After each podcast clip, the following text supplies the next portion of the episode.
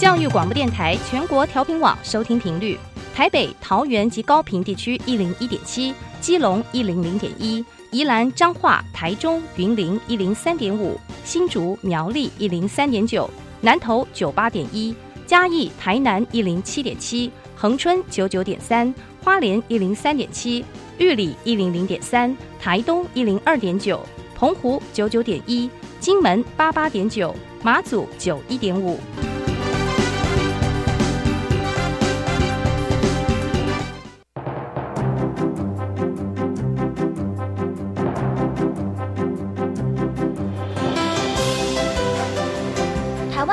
要怎么做才能使孩子面对未来的社会呢？当我们期待学习者改变的同时，也期待教师的教学方法跟着改变，家长的观念也一起改变，一起携手，协力同行。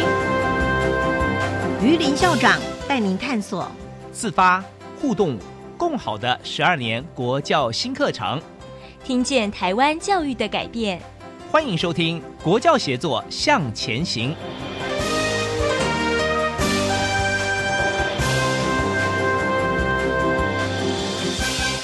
各位听众晚安，现在您所收听的是教育广播电台专为十二年国民基本教育新课程所规划的系列节目。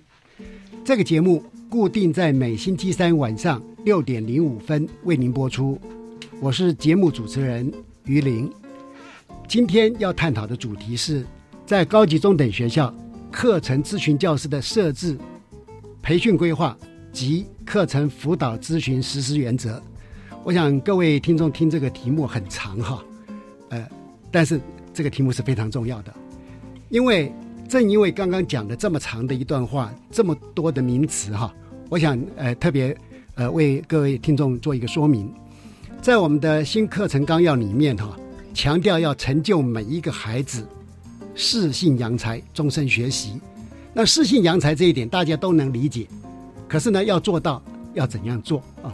我们常常发现，很多人到了七老八十啊，还会对自己过去职业的选择产生后悔、遗憾，甚至于觉得说怀才不遇。怀才的意思就是说，他的才能很很棒，但他却不是在这个领域里面做服务。所以呢，在新课纲里面哈，我们在高级中等学校课程架构上面非常繁复哈，比如说。我们有固定必修、校定必修、加深加广、多元选修、弹性学习指数、自主课程，巴拉巴拉一堆嘛。是。那一个国中毕业的孩子，在高级中等学校，他一下面临这么多的名词、这么多的课程哈，很显然他是需要一些协助的啊。所以今天呢，我们特别邀请两位哈，对这个议题非常有深度研究的伙伴啊，我一一为您介绍。我首先要介绍的是陈燕生老师。那陈老师目前是教育部国教署高中及高职教育组的商界老师，他借调到国教署已经将近四年哈。那他所经办的业务呢，就是十二年国教配套措施的法规研商，这是非常重要的一个工作。那陈老师目前是台南善化高中的老师，但他是借调到国教署为大家服务。陈彦生老师您好。嗯，主持人以及各位听众，大家好。呃，第二位呢，要为您介绍的是李宝利李秘书。李秘书目前是国立台南第二高级中学校长室的秘书啊，也就是我们讲的校长秘书啊。他从民国八十五年八月一号开始就在高中服务啊。我算了一下，大概已经有二十二年之久啊。李宝利李秘书您好，主持人你好，各位听众大家好。呃，刚刚我们已经提到哈。一个国中的孩子，他进到高级中等学校，他面临了一个非常精彩的一个课程内容，但是要去理解它，其实难度还颇高的哈。所以，我们今天特别呃想先请我们陈老师，是不是能够说明一下，在高级中等学校课程咨询教师，我们定了一个设置要点，那这个要点能不能帮我们做一个概览？好，是谢谢主持人。那有关高级中等学校课程咨询教师设置要点啊，历经两年多的研修，两年了。对，那在一百零七年的四月十号，由教育部来正式对外发布了。全文总共有八点。那在这八点呃的内容当中，我简单跟各位听众报告一下。因为刚刚主持人也有特别说明到，未来一个国中生进到高中的学校，不管他进到普高、技高跟重高，未来的学校规课程规划会非常的多元。所以说，在我们十二年国教的总纲当中，就有特别去提到说，要协助这些学生的适性选课，那么学校要设置课程咨询教师，并且来推动课程辅导咨询这项工作。那么，呃，一个一个孩子在未来呃学校的一个呃选课过程当中，在选课之前，课程咨询教师好必须协助选学校先编辑选呃选课辅导手册。那这一本选课辅导手册就是要让学生还有家长跟老师作为呃辅导或者是参考选课之用。那如果学生进到选课期间呢，这时候的呃课程咨询教师就要参考学生的学习历程，来提供这个学生不管是团体的或者是个别方式的辅导。好的，因为我们都知道在总纲里面哈，其实就有规定啊，应该要设置课程咨询教师。那一般的社会大众可能有个想法，一个疑问嘛，是我们本来就有导师，对不对？我们也有专任辅导老师。那我们现在又设了一个课程咨询教师，那很显然就是政府对于孩子他未来的课程如何去选，他是非常非常重视的。是，您刚说这个案子发展了多久？呃，大约两年多的时间。整个呃法法规的研修啊，我们要收集呃现场老师的一个意见，然后并且呃跟呃很多的教师团体来做咨询，所以说演绎了非常久。也就是说，大家对这个。非常关切，是那意见好像听起来一开始并不那么一致嘛？对，一开始非常的多元，呃，不过说呃，我们后续后续慢慢的把它收拢，聚焦到课程教师的设置上面去。那至于说呃，一开始之所以会多元，是因为。这个本来在学校没有，嗯，那大家关心的是，当课程咨询教师设置了以后，他在学校如何跟导师，还有还有原本的专人辅导老师彼此之间怎么分工？那这一部分我稍微来说明一下，是是，也就是说，在一个学生选课之前，嗯，这时候课程咨询教师的呃任务就非常的重要，他要提供学生团体或个别的咨询，嗯，不过常常有的时候我们会遇到一个状况，就是学生。虽然听了学校所办理的课程说明会之后，可是因为他对自己的生涯根本还没有定向，换言之，他不太确定他想要往哪里发展。按照刚刚陈老师这样说明哈，是因为我们目前未来高级中学的各种课程是相当丰富多样化，甚至于假设用满汉全席来形容，好像也不为过嘛。对。那当孩子开始看到这满汉全席，他要从哪边开始？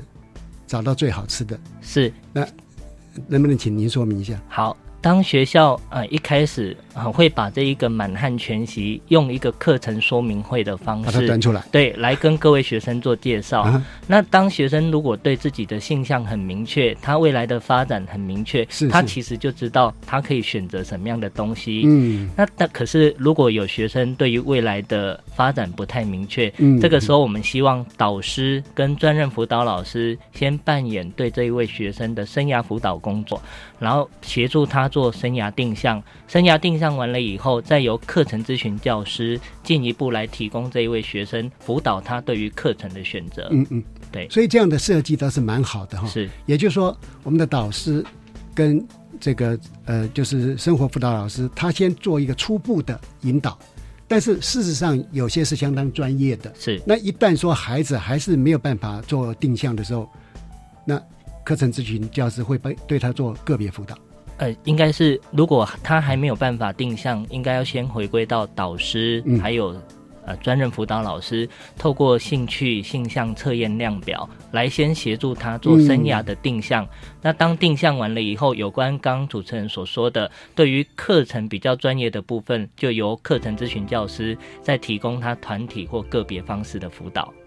换句话讲说，我们会有一些工具是。来协助孩子呃做一种自我的了解啊。是。那好像在那个选课辅导手册里面，他也会谈到说，呃，会会跟学生的学习历程档案之间是不是产生一些联动？嗯，是。呃，因为学生学习历程档案是我们这一次新课纲蛮蛮强调的，因为它强调跟未来它的一个呃进呃升学进入做对接，所以说我们希望学生在高中三年的学习历程是能够完整的被记录下来。当然，如果一个课程咨询教师对这一位学生的咨询记录也能够让他进到呃学生学习历程档案去，那可以未来如果有机会大学想要。来看这一方面的资料的时候，会更能够了解这一个孩子的一个发展取向。是，那么这样听起来，也就是说，未来对课程咨询这个水准哈，它会更加的提高，而且是相当专业的。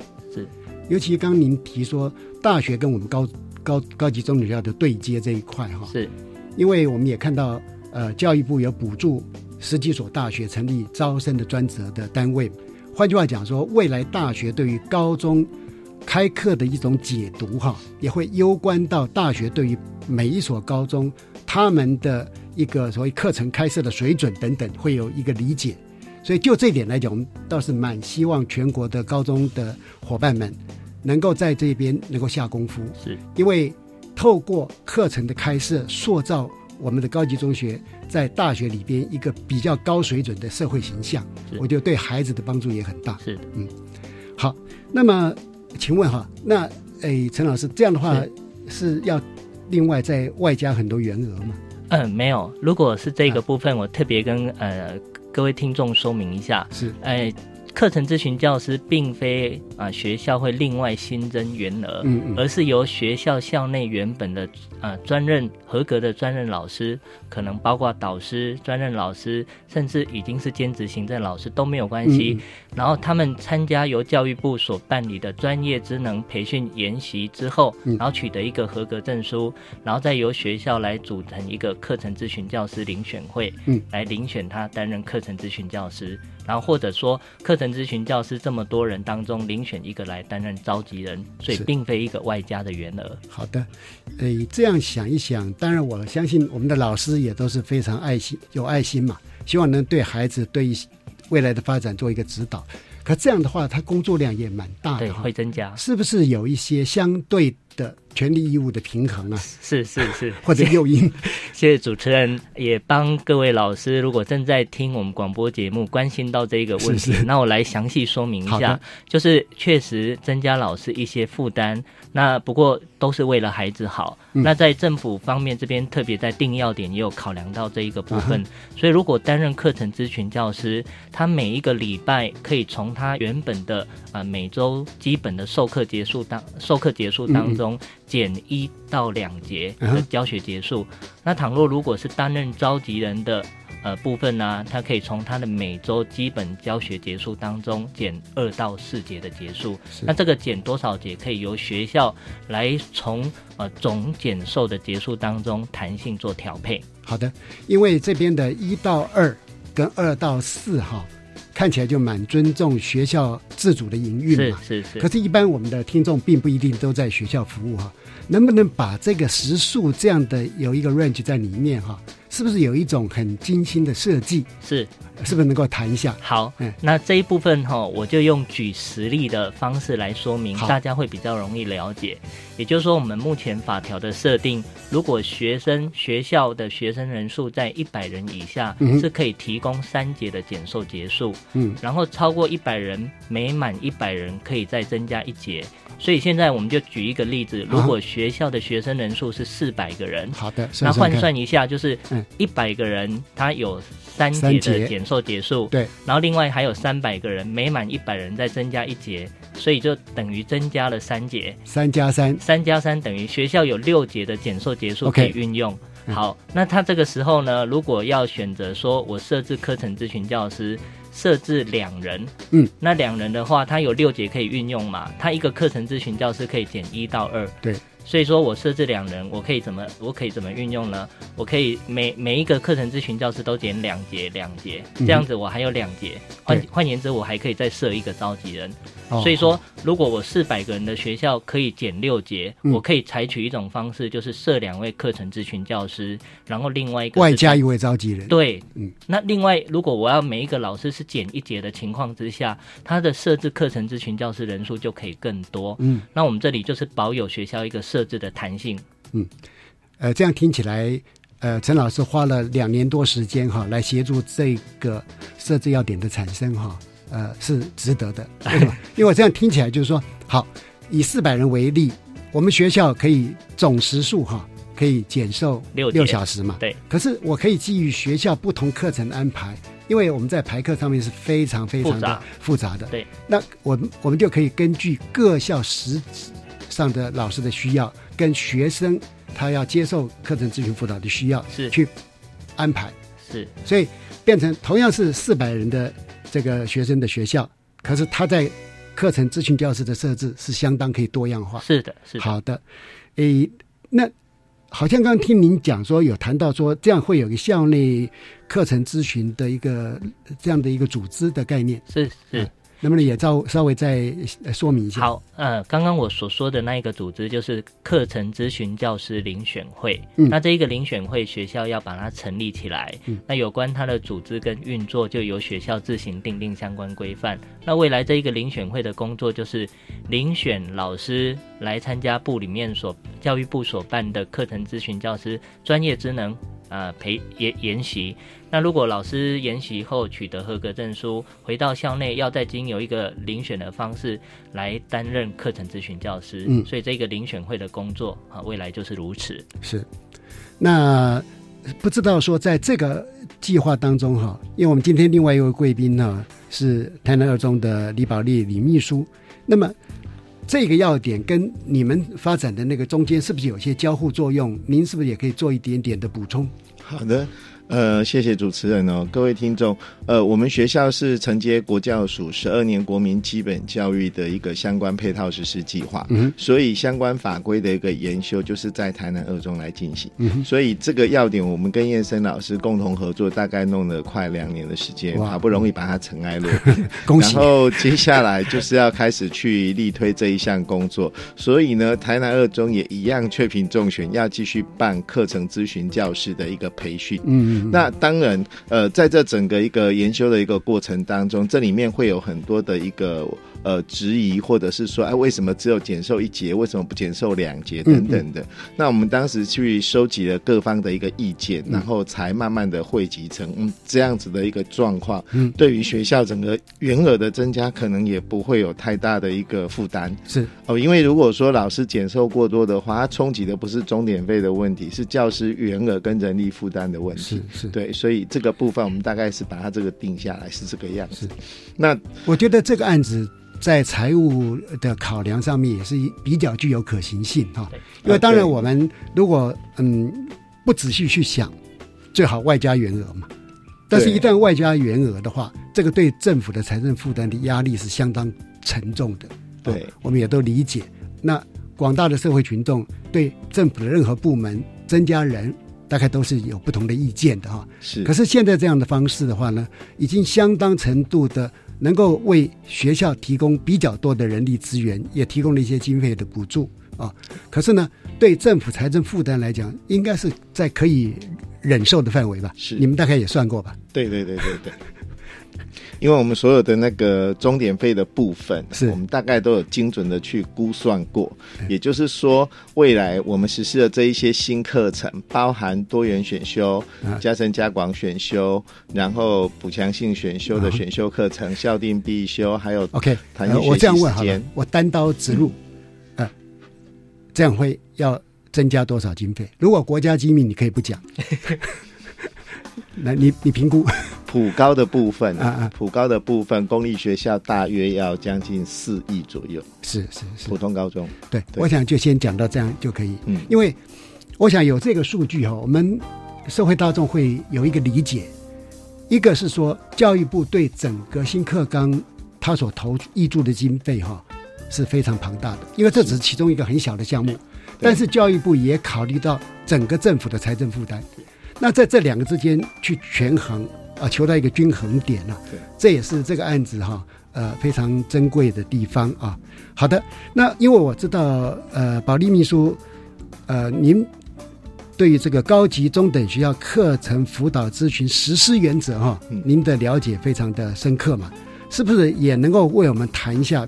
比如说课程咨询教师的召集人呐，还有他们在整个操作上面是怎么操作啦？那孩子啦、家长啦、老师的，因为往往他们意见会有不一致的地方，那你们大概是怎样来让他呃能够得到一个非常圆满的一个指引方向？是好，谢谢主持人哦。其实未来我们会希望学校里面的专任辅导教师、导师，还有课程咨询教师，嗯，他们在学校里面的一个生涯辅导跟课程咨询结合成一个铁三角的状态。嗯而这个铁三角的一个功能是在于说，课程咨询教师负责的就是有关于课程的介绍以及他升学进入的一些对接。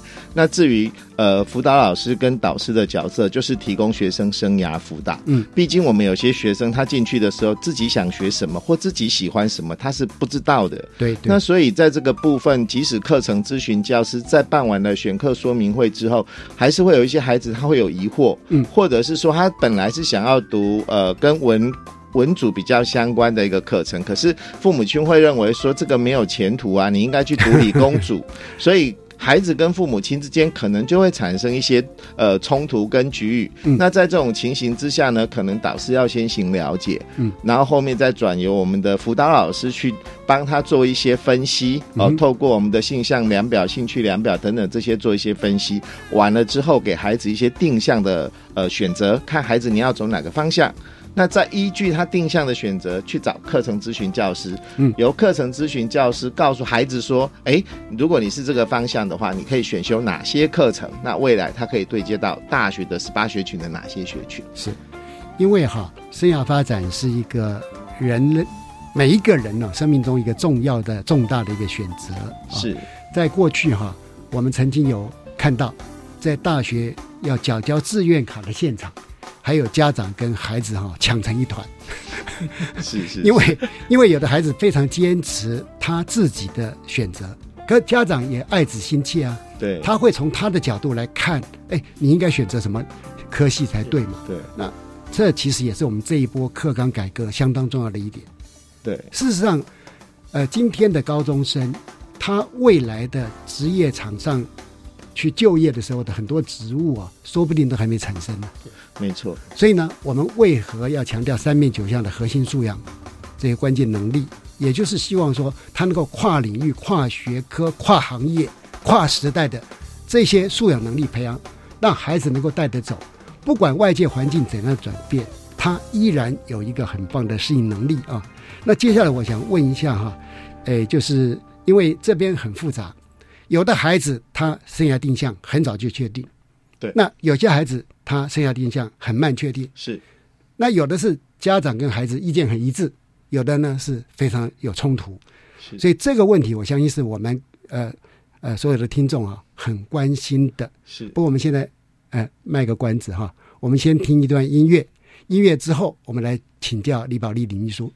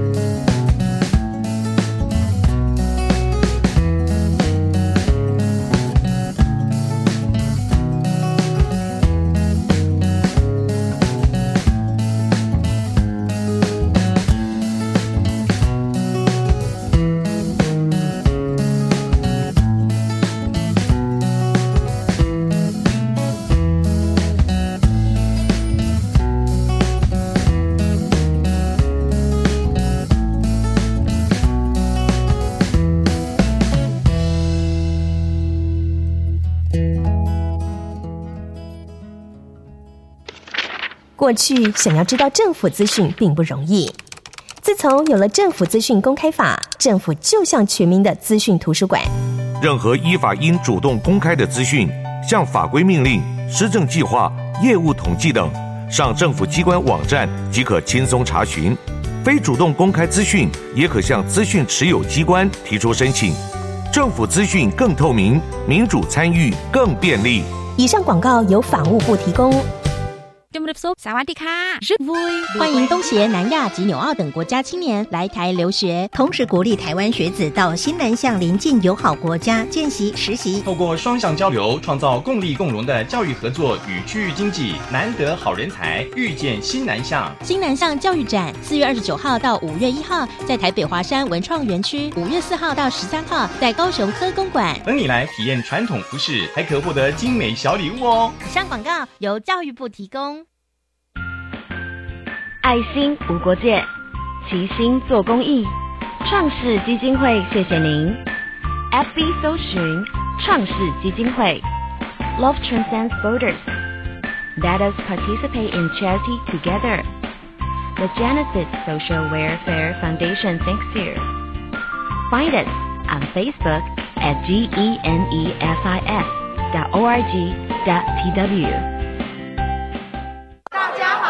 我们是台湾弦乐团，我们都在教育广播电台。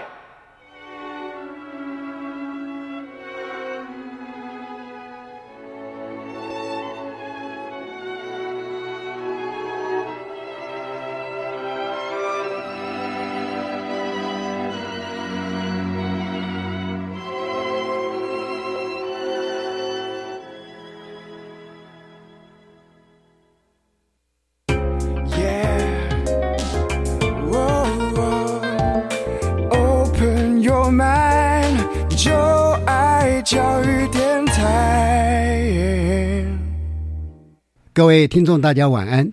呃，刚才呢，我请教台南二中的李宝利李秘书啊，就是在我们的整个课课程咨询辅导老师在运作的时候哈，对于那些生涯还没有定向的孩子，要怎么处置哈？因为本节目呢，我们的听众里面有很多家长啊，甚至于这些家长呢，可能他的孩子就是要用新课纲嘛，他就会特别关心的一个议题哈。身为家长。那我是不是有机会跟学校的课程辅导老师有一个直接接触的界面方式等等？那是不是这个部分也麻烦呃林秘书在回应的时候哈，一并的为我们做说明，请。嗯，好，谢谢主持人哈。那我也跟各位听众介绍一下，就是未来国教署它会有定定所谓的课程辅导咨询实施方式，然后跟学校里面来讲。嗯，一般说来呢，我们课程咨询教师的召集人，他要去呃召开所谓的一个。课程说明会哦，课程说明会是要对谁说？对谁说？对家长说，对学生说，对老师说。嗯，所以家长们如果有任何的问题，其实在课程说明会的时候，可以跟课资教师进行双向沟通。嗯，你去了解这些课程以及这些课程对孩子未来的一些呃他的一个升学进度是如何，家长就可以利用这个时间来了解。那至于我们讲到说，多数的学生他可能在听完课程呃说明会完。之后他就大概也没什么问题，因为他的定向蛮清楚的。对，所以这个部分可能就是由课程咨询教师进行团体咨询完之后，就可以处理了。对他就可以将他的一个咨询资料呢登录在学生学习历程档案，有关于课程辅导咨询这一块。可是如果万一碰到学生，第一个。有问题，比如说他的学习意向比较弱，然后跟家长有一些冲突的，那这个部分我们会先由导师来介入了解，然后导师了解完之后，我们再由这个。呃，如果导师能够处理，当然就导师这边就处理好了。对，如果万一没有办法，可能就要呃请这个导师呢，把孩子呢带到辅导室，转介到辅导室去，由专任辅导教师去进行一些专任的测测验，是，然后了解孩子的兴趣跟性向，也透过这个方式去跟导师讲，由导师来转告家长，嗯避免。呃双方之间，家长跟孩子之间的一些冲突。对对对，最后他才又回到课程咨询教师来为他进行个别的一个咨询，然后建议他可以选修哪些课程。是，因为我看到您好像带来的一个流程图哈，是不是也能够就流程图的整个运作发展呢？嗯，呃，为我们的听众做一个解说。哦，对，那个我们的一个流程就是像我刚才所讲的那个样子，就是说明会完之后，它会有两个定向的，就是直接进入到课程咨询这一块；未定向的学生，就是由导师、辅导老师去协助这样。而且好像呃，您刚刚所讲的，就是对于就是既有团体的这样的一个咨询辅导，那另外呢也有个别的，这这两个可以交叉进行的。对，那有没有呃有一个规范说，嗯，课程咨询辅导教师对每一个孩子都要有一个接触？或者频率啊，或者呃等等，有课程咨询教师呢，每学期应提供学生至少一次的咨询。是是，那这一次其实是包括团体咨询或个别咨询啊，两个都可以。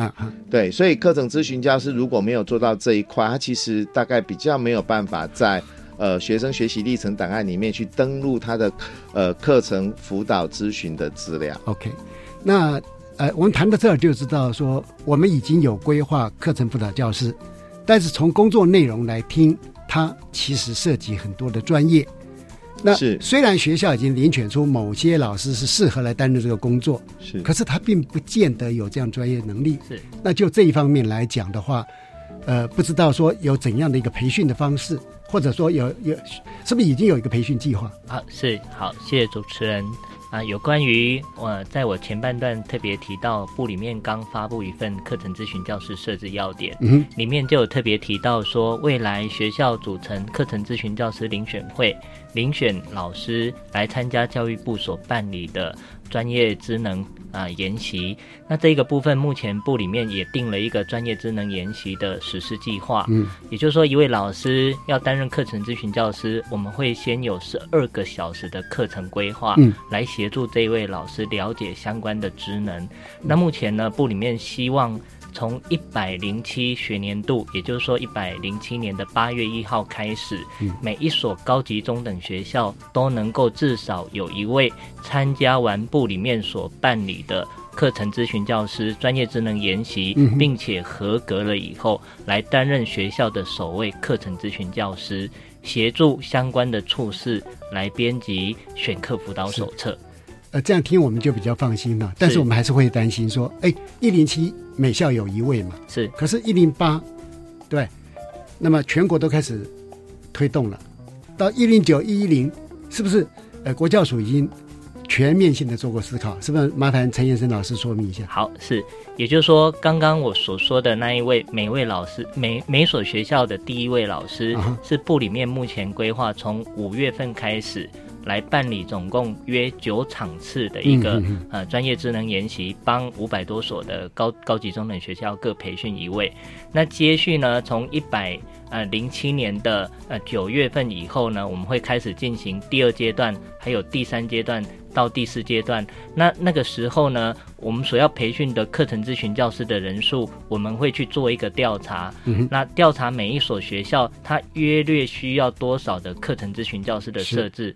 来规划各阶段的一个培训研习场次。好的，那呃这样的话，对量的部分哈，我们就比较放心哈。但是我们还是要问李宝利秘书啊，就是值的部分是要用怎样的课程内容，大概是多少个时数来呃培养我们的课程咨询教师？是好，谢谢主持人哦。我们在课程咨询教师的培训上面呢，第一个要先给老师一种跟学生晤谈的技巧。嗯哼。哦，他必须要有一些物谈技巧，他才有办法来提供学生个别咨询。好的。第二个，他要很了解学校里面的一些课程规划跟升学进入的关系，所以这里面会有规划了大概有呃四个小时左右的一个课程，是介绍大学的学群。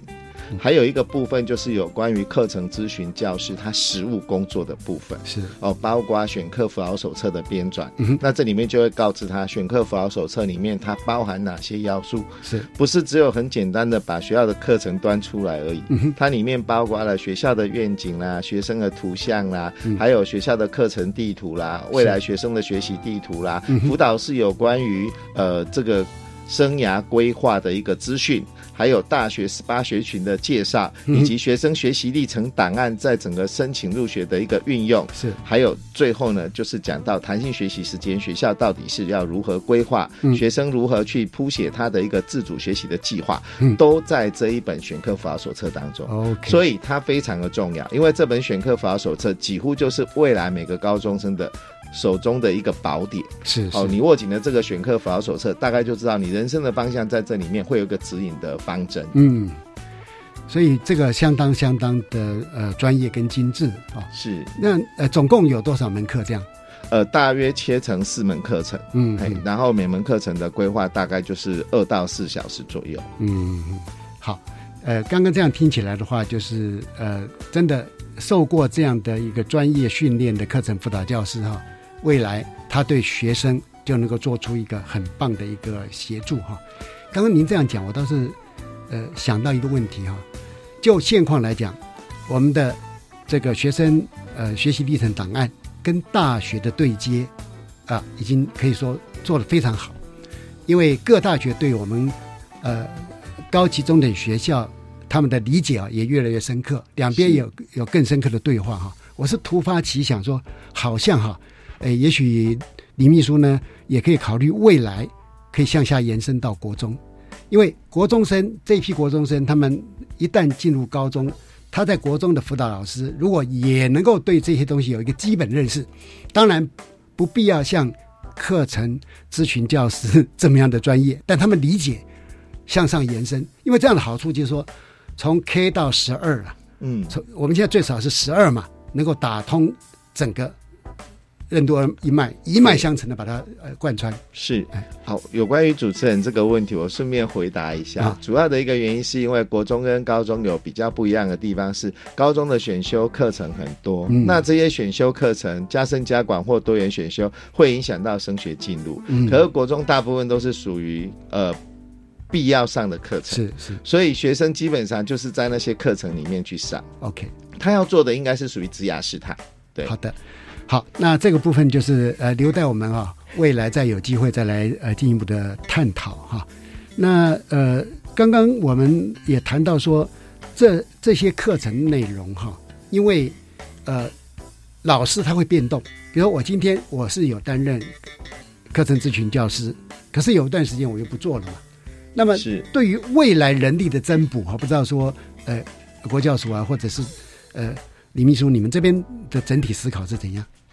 好，跟主持人特别说明哈，有关这个部分，呃，刚刚我有提到说，未来我们会请学校调查。那有关他所需要的课程咨询教师应培训的人数，那这个部分我们会建议学校可能呃不要把它算的那么刚刚好哦，要有一个储备教储备课程咨询教师的概念。那换言之，就像刚刚主持人所说的，可能可以让老师啊、互相轮替休息，嗯那呃更多的老师了解课程咨询教师的相关内涵。呃，因为如果说有更多的老师他有接受这样的专业训练，好处就是说，学校越多老师对于课程的辅导、咨询辅导，他越能够内化，对孩子的发展会更好。同时，因为整体的整体的这种价值的改变，造成整个环境生态的改变，未来更能尊重孩子他的主体性，为他的生涯做定向啊。呃，好的，呃，刚刚听到两位这样的一个说明之后哈，让我们理解到说，呃，不管我们高级中等学校课程是如何的繁复多样哈，其实我们的孩子进去之后呢，都有一个协助的一个机制，有铁三角，是是是，可以来协助他们做规划。呃，我我相信这样，我们对于整个这个课程纲要的推动哈、会更加有信心啊。是。那因为两位也长期参加整个十二年课纲的很多很多的这种呃法法令的制定等等哈、所以是不是也请两位呃来为今天这个主题做一个小的结论。先请陈先生老师。好，谢谢主持人。啊，我刚刚有提到，我们这一个课程咨询教师的设置要点是在一百零七年的四月十号发布，研修历程几乎长达两年。那从一开始我就接办了这样的一个业务，那中间的辛酸是点滴在心头。那不过呃，是当四月十号我一直到呃他成功发布了以后，其实。中间所有的过程的辛苦，我觉得都值得了。嗯，那也因为就是课程咨询教师设置要点的发布，未来每一个孩子在学校，除了他的班导师，好最熟悉的人，还有一个专任辅导老师可以提供他生涯辅导的规划。未来还会多一个课程咨询教师，在课程选课方面提供他很专业的一个建议。所以这一个部分，我觉得呃可以让我们的新课纲的推动呃更加的顺利。好，呃，接着请台南二中的李宝莉李秘书来，呃，做一个小结。是我延续刚才燕生所讲的话，因为我跟他共同合作，我们研发了这一个法规呢，就是大概花了两年的时间。那心里面当然感触也非常多。那这个法规即将要上路了，我们在培训课程咨询教师的工作也要开始着手去进行。我们真的很希望说。呃，就像我们这一次跟着国教组去宣导的市场说明会一样，我们的主题叫教育不一样，而教育的不一样，不是我们要一下子。呃，一飞冲天，而是在于每个老师你愿意奉献一点点改变的心力，而那一点点改变的心力，当全国的老师都一都想要这么做的时候，我们就会改变台湾的教育体制，我们就会把教育真的改变成不一样，嗯让我们期待说未来能够变得更好。老师，也许你付出的心力是那么一点点，可是全国老师只要愿意付出那么一点点，我们真的很期待未来在一零八课纲实施之后，我们所呈现出来的教育面向是完全不一样的。谢谢大家。好的，呃，从今天两位的访谈当中哈，我们看到从两位身上你们所历经的所谓的酸甜苦辣啊。或者甚至于满腹心酸呢？也许没有那么严重哈。但是我们知道说，我们在第一线的教育伙伴，或者我们国教署的很多的长官，大家哈都全心全力的为台湾在世界性的这一波的课程改革当中，让台湾不落后，甚至于我们可以居于一个领先的地位。未来呢，也能够透过核心素养，那么跨领域知识的学习建构等等哈，让我们的孩子。未来他能够更能适应呢二十一世纪很巨大的变化，让他能够让自己的能力啊得到一个更好的发挥，而透过课程咨询教师的协助，能够让他们能够找到一个真正符合他自己兴趣、性向、能力的一个领域哈，让他能够得到。才华展示哈，这是我们呃大家所希望共同努力来达成的哈。那呃呃两位辛苦了，我我知道说呃在很多的公听会哈，或者在不同的场场域里面有跟两位见过面啊，有时候呃呃两位身上也承受了很沉重的压力啊，呃这一切尽在不言中，我们就不适合在访问的节目里面来谈哈。好的，呃各位听众，呃今天很高兴哈，我们听到两位。呃，对于整个课程咨询教师的从法令到设置到培训呢，做了详细的解说啊。那么，教育部中小学师资课程教学评量协作中心从一百零六年六月开始，每个月的十号会定期发行电子报，来报道新课纲推动的最新进度。我们欢迎各位听众踊跃订阅。您只要上网输入“中小学师资课程教学与评量”。协作电子报就可以随时掌握最新的进度，让您跟台湾的教育发展呢同步前进啊！好的，接着请您收听由白天主持的小单元课纲交流道。老师、同学、家长们请注意，关于十二年国教新课纲的疑难问题与解答，都在课纲交流道。大家好，我是白天，邀请到教育部中小学师资课程教学与评量协作中心的规划委员朱元龙老师。老师好，大家好。老师，每个孩子都是爸妈眼中的天才嘛？嗯。但是如果你用爬树的能力来断定一条鱼，鱼的一生就会相信自己是一个笨蛋，因为他根本就没有办法 去爬树啊，还是说他没有办法离开海洋嘛？都没错。您觉得考试的成绩公平吗？就客观而言，以多元智慧的角度来看，嗯，单纯就学科测验考试成绩来断定一个学生能力，其实是不太公平的。没错，但是我相信成绩不是代表一切嘛。其实很多能力不是在纸笔测验可以测得出来的。嗯哼，因为每个人都有他学习的过程嘛。嗯，我们今天要谈的就是学习的历程档案，怎么样才可以看出来一个人的学习历程有迹可循吗？学习历程是非常非常重要的。嗯，一个学生在学习的过程中会产出一些成果。这些成果如如果可以展现出来，让大家看到，让他自己看到，其实对他的学习会有帮助，对别人的对他了解也会有帮助的。对，为什么要有学习历程档案呢？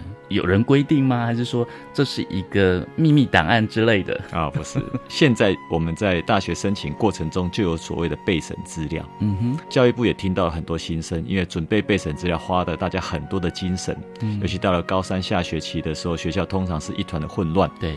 啊，为了准备那些可能就不上课了，到处在准备这些资料。我们为了解决这个问题，所以我们设计了一个叫做学习历程资料库。这个资料库可以把学生学习历程档案储存起来，等于说是备审资料的进阶版。嗯，我们为了减轻学生的负担，所以我们是逐学期就上传。对，当学生修完一个课程，这个课程如果他有一些学习成果，比如说做了很好的报告，写了一篇不错的小论文，或是作文，或是实作的一些成品，嗯哼，他可以把它展现出来，用电子档或影音档把它传输到学校的课程记录模组里面去。那未来学生在每个学期结束之后，他可以勾选哪些东西他想要传到。资料库里面去，那个资料库目前由国教署建置在暨南大学里面。是这个部分每学期上传，但是我们为了求精不求量，嗯，所以我们每个学生每学期就规定他只能传三件。这三件未来会规划，就是跟他的想要对应的大学学群是有相关性的。嗯，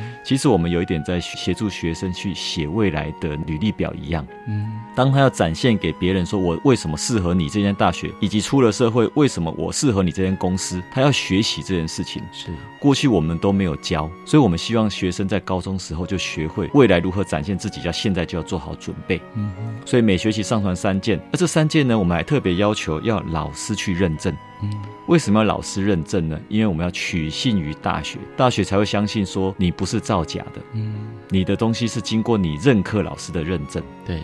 如果未来有造假，有人要负责任。嗯，所以这个是取信于大学。是。那我们为了把这件事情做好，我们就建置数位平台。嗯，所有东西都储存在我们的云端网络上。嗯，那以后学生就不用到了高三下学期才在那里开始拼命找资料储存。嗯，他到了高三下学期，只要做一件事情，把每一个申请科系。他写好他的自传，那写好他想要读的读书计划，嗯，勾选他过去六个学期所上传的资料，里面其中比如说一个学期上传三件，嗯，三个学期上传了十八件，是，但是我们也规定，你传给每一个大学每一个科系最多三件，你可以挑从那十八件里面挑三件传给那个科系，所以我们一再强调，现在的备审资料是在精不在多，对，不用军备竞赛，不用拼命的去参加外面的比赛、外面的检定啊，其实只要好好把课修好。嗯哼，把事情做对了，他就有资料可以累积给大学看。嗯。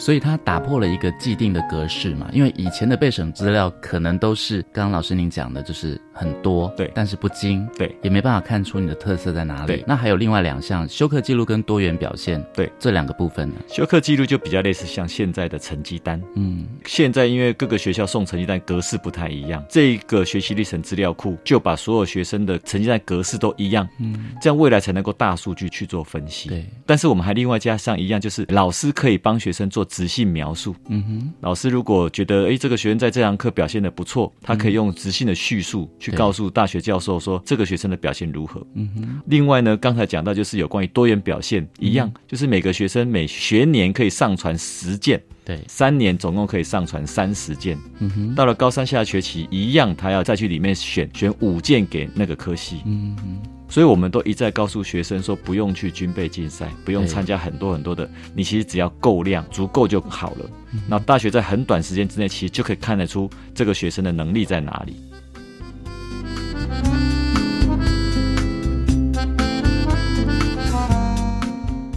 我帮爸妈还有同学们来问一下因为修课记录很重要的就是很多人都会比说我在学校的排名。嗯嗯嗯嗯。有没有占一定的比例呢？不会，不会。其实大学都是参采，大学不会说哦，你排名第几，我给你几分。嗯哼，我们会到时候会有个大数据的概念，就是当大学教授看到学生某一科，比如说他是七十五分，嗯，可是他觉得这个学生的修课有一个课程学习成果传出来，他想要去了解这个七十五分代表什么意义的时候，他可以滑鼠移过去那个七十五分那里一点，会出现一个类似圆饼图一样，哦，然后告诉那个教授，这个七十五分在他们这个年级里面。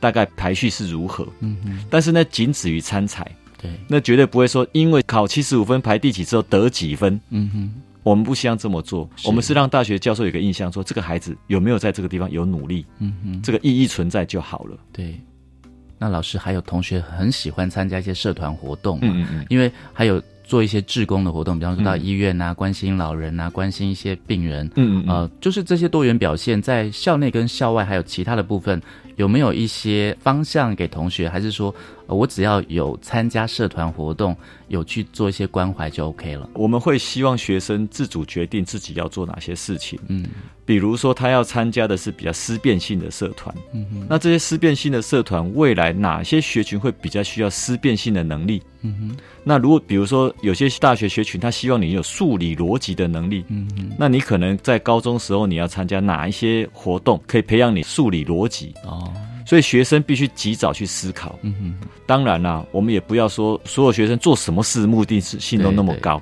他是不是可以有一些比较宽广一点、通识性的东西也 OK？我相信大学也不希望所有孩子全部所有一切都聚焦于只有在学业或在科系上面。嗯他如果有多元能力也可以，没错。所以这些东西其实是学生要自己决定他要什么东西。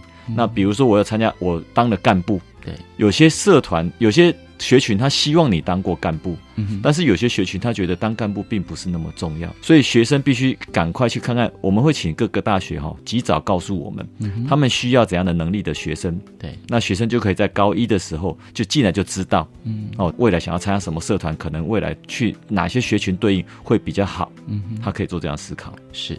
那当然呢，我们聊到这边，请教一下我们的朱元龙老师哦，就是学习历程有两大优点嘛，这两大优点可以再帮我们来做一个简单的陈述好吗？呃，学习历程其实最主要的功能在于说，它要增加我们的信任感，因为现在很多大学为什么不想看备审资料？除了很厚看不完之外，另外就是里面到底是真是假，没有人可以确认。那现在因为有资料库系统，所以成绩单也没有办法造假。嗯，然后各个比如说英检啊，或是其他竞赛比赛啊，也是单位直接上传，所以不会有造假的情形。对，学生的课程学习成果，老师也给予认证，所以这个部分我们要建立双方的信任感。嗯，我们希望高中认真做，大学认真看。嗯这个东西才会有意义存在，才会慢慢取代我们传统上就是依据考试分数来决定录取标准。嗯，这是第一个。第二个就是，其实真正说起来，学生学习历程档案目的性要帮助学生的学习。嗯，所以当他看到他自己修课的历程的时候，他会回馈，他会想说：哎，那我以前做了什么事？我知道我以前做什么事可以帮助我学习，那我接下来想做什么事？学生的学习会更有目的性。对。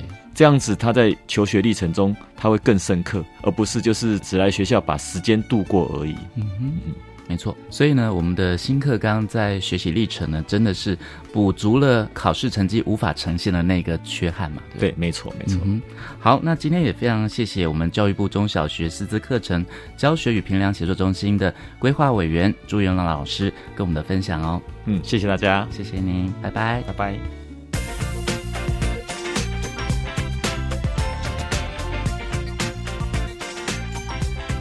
我是白天课刚交流到，下次再见喽。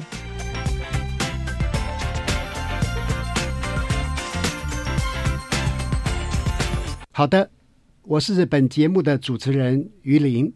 那么下一集的节目会在五月二号下星期三晚上六点零五分播出，将由本节目另一位主持人谢若楠老师来为大家访问新北市教育局林义华局长。他来分享新北市因应十二年国教新课纲的策略和亮点作为。欢迎您再次准时收听，晚安。自发学习，师生互动，创造共好校园。